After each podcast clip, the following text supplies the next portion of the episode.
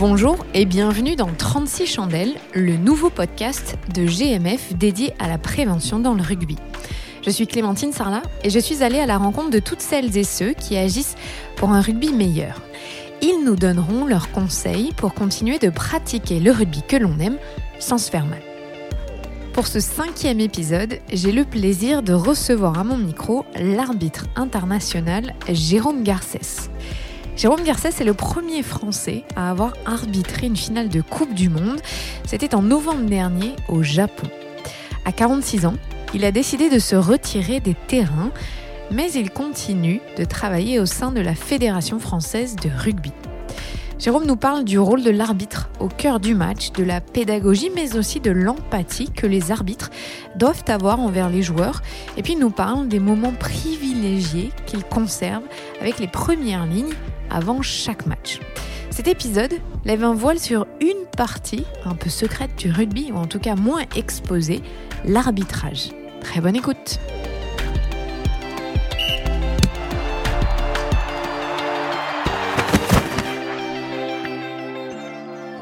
Salut Jérôme. Bonjour Clémentine. Ça va? Oui, très bien, merci. On est euh, à Marcoussis et tu es quand même encore en tenue, malgré le fait que tu as pris ta retraite, parce que tu fais toujours partie finalement euh, du staff, c'est ça? Ben oui, je fais euh, partie intégrante euh, maintenant du staff des arbitres, et notamment euh, manager des arbitres de top 14 et pro D2. Donc j'ai intégré le département arbitrage après. alors les gens disent la retraite, mais forcément c'est pas ma retraite, c'est ma nouvelle vie. Donc voilà, je suis pratiquement toutes les semaines sur Marcoussis. Euh, mon bureau est pas trop loin d'ici, voilà. Donc c'est une nouvelle vie qui a démarré après la finale de la Coupe du Monde. C'est ta vie dans l'ombre, quoi, maintenant, en gros. Voilà, c'est ma vie euh, dans un bureau derrière un ordinateur. Et donc c'est une, une, vie un peu euh, forcément différente de ce que j'ai pu connaître jusqu'à présent. Mais bon, il faut s'y habituer. C'est une deuxième vie. C'est ça, c'est pas la retraite, c'est voilà, voilà, deuxième partie de vie. Enfin, même une troisième. J'aime pas quand les gens me disent euh, comment ça se passe la retraite, parce qu'en fait, je suis pas à la retraite. c'est ma nouvelle vie, euh, qui est forcément différente, mais qui est aussi passionnante, avec euh, des enjeux qui sont différents. On en rétablit la vérité. Tu n'es pas à la retraite. Voilà, je suis pas à la retraite. Il me reste encore quelques années. si on, en croit les réformes en ce moment, effectivement. pourquoi est-ce que tu as voulu devenir arbitre? Bon, c'est une longue, euh, peut-être belle histoire qui s'est bien terminée forcément. Euh, je suis issu quand même d'une famille euh, d'arbitres, hein, parce que mon père a arbitré, mon oncle a arbitré, voilà, donc plusieurs arbitres dans la famille. Et puis j'étais joueur dans un club à Rudy, en Fédéral 2. Malheureusement, j'ai eu une blessure qui m'a amené à me lancer dans, dans l'arbitrage. T'avais quel âge? Mes premiers cours d'arbitre, c'était 18 ans, et puis mon premier match, c'était à l'âge de 20 ans à ce moment-là, tu peux pas imaginer devenir euh, professionnel de l'arbitrage. Ah non, déjà à cette époque-là, il n'y avait pas d'arbitre professionnel. Le rugby n'était pas professionnel, donc j'imaginais vraiment pas devenir euh, non arbitre professionnel.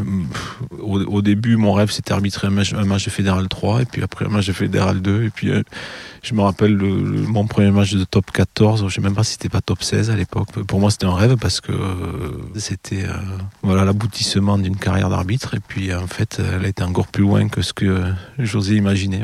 En quelle année tu deviens arbitre professionnel? Euh, je suis pas arbitre professionnel en 2010.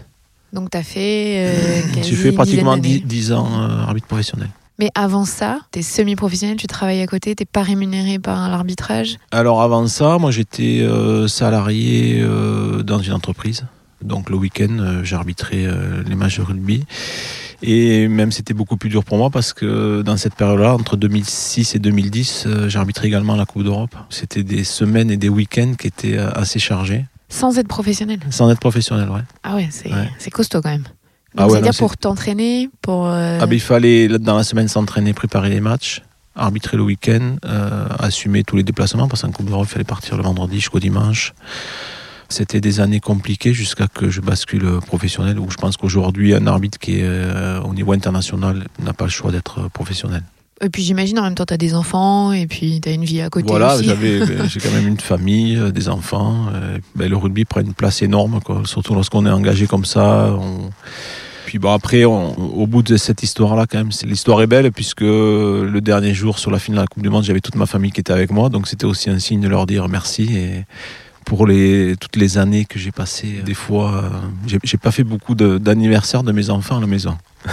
Euh, Est-ce que tu as la sensation que de passer professionnel, ça améliore la qualité de ton arbitrage? Puisque forcément, tu es dédié à 100% à ça ben Oui, forcément, lorsqu'on est arbitre professionnel, euh, on est toute la semaine, on, on ne pense que à l'arbitrage du week-end. Donc forcément dans la préparation euh, personnelle physique, dans la préparation technique du match, dans l'analyse, euh, ben forcément ça aide.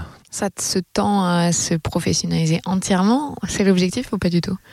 Il y a des pistes de réflexion, forcément. Euh, voilà, donc on, on espère qu'un jour on aura un maximum d'arbitres qui sont professionnalisés, sachant qu'on a quand même deux compétitions, Top 14 et Pro D2, qui sont des compétitions de haut niveau. Et on a affaire à des joueurs euh, professionnels, des staffs professionnels, donc forcément on doit avoir une attitude vraiment professionnelle. Logique. Alors c'est quoi un bon arbitre selon toi? Ben, un bon arbitre, c'est, je pense, un facilitateur de jeu. C'est celui qui arrive à manier euh, la règle et le jeu. C'est lui le meilleur arbitre du monde. C'est celui qui arrive à faire les deux. C'est assurer la continuité du jeu, assurer la sécurité des joueurs. Et donc forcément, euh, s'il faut réussir à manier beaucoup de choses, l'empathie avec les joueurs, des fois être strict par rapport à la règle lorsque c'est pas négociable. Donc tout ça euh, sur 80 minutes, c'est un exercice assez compliqué, mais je pense que c'est ça le, le meilleur arbitre. J'ai l'impression que tu viens de décrire le rôle de parent. non mais c'est vrai. Mais oui, mais parce qu'en fait, je dis souvent qu'un arbitre, il va créer une histoire avec les joueurs pendant 80 minutes, et cette histoire, personne ne peut l'écrire avant, et personne ne connaît l'issue. Et donc forcément, c'est ce qui est beau à l'arrivée, parce qu'on ne sait pas ce qui va se passer dans un match. On a beau préparer euh, son match durant la semaine, mais qu'est-ce qui va se passer, on ne sait pas. Et personne ne connaît l'issue non plus. C'est compliqué. Est-ce que tu as l'impression que euh, l'arbitrage a beaucoup évolué entre le moment où tu deviens pro, donc euh, vers 2010, et euh, dix ans plus tard, aujourd'hui, une fois que tu as arrêté ta carrière d'arbitre? Oui, forcément, l'arbitrage a évolué. Il a évolué pour moi à la même vitesse que le, les joueurs ont évolué, que le jeu a évolué, que les entraîneurs ont évolué. Forcément, le sport en règle générale évolue. Hein. Donc je pense que l'arbitrage a bien évolué. Euh, on le voit sur la dernière Coupe du Monde, on était cinq arbitres français, donc il a, également évolué de belle manière. Je pense que l'apport de, enfin, l'arrivée de l'arbitrage vidéo a fait évoluer aussi les pratiques. Voilà, tout ça fait que on est en constante évolution et, je pense qu'on n'a pas terminé. Tu as un exemple qui te vient de quelque chose qui a vraiment changé dans votre façon de, d'évoluer, de pratiquer?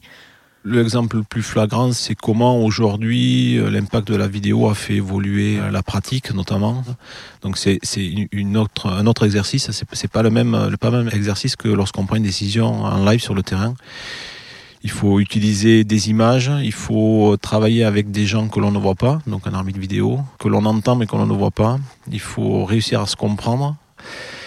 Également prendre en compte ben, l'environnement le public, les joueurs, euh, le téléspectateur, euh, le commentateur, le réalisateur, voilà. Donc tout ça. ça avant, non Tu penses qu'il n'y avait pas euh, cette dimension-là?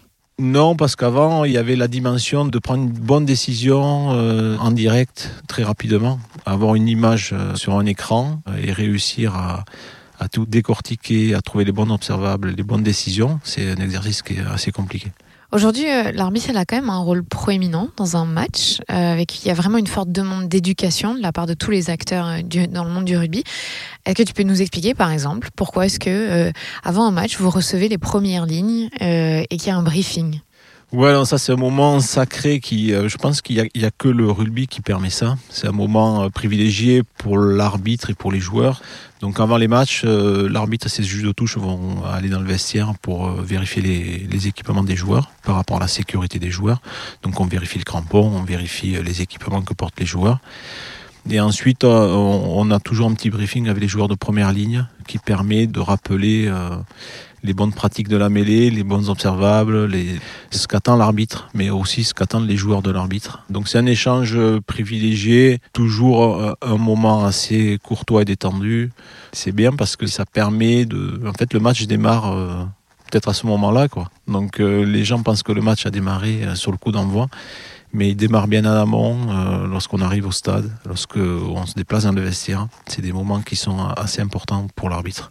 Et est-ce que les consignes que tu donnes à ces joueurs à ce moment-là, c'est toujours la même chose ou c'est vraiment un en fonction des joueurs que dont tu connais le profil et euh, des équipes? Comment est-ce que ça se passe? Le but, c'est d'avoir un message assez précis par rapport à ce qu'on a travaillé dans la semaine donc avec des postures qu'on aurait pu détecter, avec euh, ce que l'arbitre va, souhaiter sur la rencontre. Donc c'est vraiment un message qui ne doit pas être un message euh, généraliste. Au contraire, c'est un message qui doit être vraiment précis par rapport à ce qu'on attend de l'équipe, du joueur et de l'adversaire. Ça veut dire qu'en tant qu'arbitre, comme euh, les joueurs là étudient en vidéo l'adversaire, toi tu étudies les joueurs de la mêlée? Ah oui, sur une préparation de match, euh, l'arbitre étudie euh, les joueurs qu'il va rencontrer durant 80 minutes. Donc forcément, euh, la mêlée est un secteur très important à étudier. Moi, j'aimais bien étudier le jeu au sol parce que c'était un peu, pas mon dada, mais c'était le secteur de jeu que j'adorais. Donc j'aimais savoir qui allait être le gratteur, quelles étaient ses attitudes. Et ça permet aussi d'anticiper parce que lorsqu'on va euh, visiter les joueurs euh, avant le match, euh, moi j'aimais bien aussi parler avec les joueurs qui allaient être assez importants dans le match, qui ont des rôles assez importants, notamment les joueurs qui vont venir contester au sol. Donc rappeler un peu les bonnes attitudes et puis rappeler aussi la communication que j'allais mettre en place avec les joueurs pour qu'après sur le match on ait une bonne interaction. Vous avez vraiment vraiment un rôle de pédagogue qui est très fort. Est-ce que ça tu trouves que ça a évolué aussi sur les dix dernières années ou ça a toujours été dans la culture du rugby? Non, ça, ça fait partie de la culture du rugby. Ça, me fait rire parce que j'étais euh, dans mon bureau et puis je regardais les règles du jeu. Et quand on ouvre le bouquin des règles du jeu, euh, c'est un bouquin qui fait peut-être 80, euh, 80 pages et le but après, c'est de mettre ce bouquin en application sur le terrain. Et donc forcément, il y a toute une partie de communication, d'empathie, parce qu'il faut aussi assurer la, continuité du jeu hein, et la sécurité des joueurs, bien entendu. C'est dur d'être pédagogue parfois? Euh, Ça dépend des caractères. tu veux dire du joueur que tu as en face? Non, moi c'était souvent. Moi j'aimais bien avoir de l'empathie parce que le, rugby est un sport euh, de contact et de combat. Et je me suis toujours mis à la place d'un joueur qui, pendant 80 minutes, doit plaquer, sauter, pousser. Et je me dis, euh, en fait, euh, des fois, on voit des joueurs râler, mais c'était pratiquement rien par rapport à ce qu'ils ont pu faire pendant 80 minutes. Et puis, des fois, je me disais, mais il avait raison de râler parce que soit je m'étais trompé, ou soit il était, lui, dans la règle, et puis je l'ai pénalisé. Et puis, c'est forcément frustrant lorsque on est pénalisé à tort. Puis, on a tous été joueurs aussi, donc on sait que des fois, ça, ça fait un peu râler. Ça a changé quoi dans votre façon d'arbitrer euh, l'instauration du protocole commotion ben, je crois qu'aujourd'hui, euh, on est tous conscients que euh, la sécurité des joueurs, c'est la, priorité de l'arbitre, hein. et notamment tous les sujets qui touchent les commotions. Donc, bon, on a aujourd'hui la possibilité d'utiliser le carton bleu. Tu peux expliquer ce que c'est pour donc le carton bleu, il est, il est utilisé par l'arbitre, décèle une commotion qui est avérée, puisque chaque arbitre top 14 est pro des deux, mais même, même en dessous, on a une petite une formation sur, sur les commotions. Donc lorsqu'on décèle clairement qu'un joueur est commotionné, euh, l'arbitre doit sortir un, carton bleu pour obliger le joueur à quitter le terrain. Mais finalement, ce carton bleu, il est surtout très utile dans les divisions inférieures, où il n'y a pas d'arbitrage vidéo, où il n'y a pas de médecin de match qui peut revoir, non? Oui, sur les divisions inférieures, l'utilisation du carton bleu, je pense que si on regarde le nombre de cartons bleus est vraiment supérieur par rapport à ce qui se fait en top 14 et pro D2, parce que forcément en top 14 et pro D2, il y a un médecin euh, indépendant, il y a, il y a plusieurs docteurs, des kinés, donc il y a un staff médical assez fort qui peuvent euh, réagir rapidement. Euh, le médecin de match utilise euh, la vidéo pour déceler les commotions. Donc il y a un dispositif qui est mis en place, qui est vraiment au point et, qui permet de déceler rapidement les commotions. Ça t'a fait peur au bout d'un moment de voir des commotions, toi en tant qu'arbitre sur le terrain? Il y a eu des moments où tu t'es dit ça peut être un peu violent là? Ah ben C'est sûr, lorsqu'on voit un joueur commotionné au sol, oui forcément ça te marque, hein, c'est obligé, hein. on est tous des hommes. Hein. Puis, puis on, voilà, on pense aussi à nos enfants. Hein nos frères ou à nos, cousins qui jouent aussi au rugby. Ou, euh, ça fait partie aujourd'hui intégrante de notre sport. C'est pour ça qu'aujourd'hui c'est bien encadré, c'est bien pris en charge pour euh, justement déceler rapidement et faire sortir le joueur s'il ne répond pas au protocole. Alors justement, est-ce que tu peux nous dire en quoi les règles du rugby, elles ont évolué ou évoluent encore? Pour faire en sorte qu'il y ait moins de blessures dans le rugby. Vous, tous les ans, on reparle du plaquage et de comment. Ça concerne que le plaquage ou vous avez mis en place quand même d'autres choses? Non, bien, je pense qu'il y a eu une, très grosse évolution cette année dans les divisions inférieures, hein, le, rugby fédéral notamment, avec euh, l'instauration du plaquage à la ceinture, la possibilité de plaquer à deux, plus la possibilité de bloquer en haut, de plaquer en haut. L'objectif de cette nouvelle règle, c'était assurer la sécurité des joueurs. Et c'est une bonne chose, parce qu'on se rend compte que très souvent les plaquages à deux amenaient des commotions. Les blocages en haut, euh, ben, forcément, amènent aussi des commotions. L'objectif prioritaire, c'était la sécurité des joueurs. Mais le deuxième objectif, c'est aussi assurer la continuité du jeu. Moins de phases de ruck, moins de situations possibles de commotion également. Donc voilà, c'est des évolutions qui sont bien à plusieurs sens pour euh, la sécurité, mais aussi pour la continuité du jeu. Donc euh, le rugby est toujours en constante évolution des règles. Hein. Les deux objectifs prioritaires sont la sécurité et la continuité, et l'équité. Pourquoi est-ce qu'on dit qu'il y a une différence d'arbitrage entre les pays du Nord et les pays du Sud? J'espère qu'on le disait et qu'on ne le dit plus.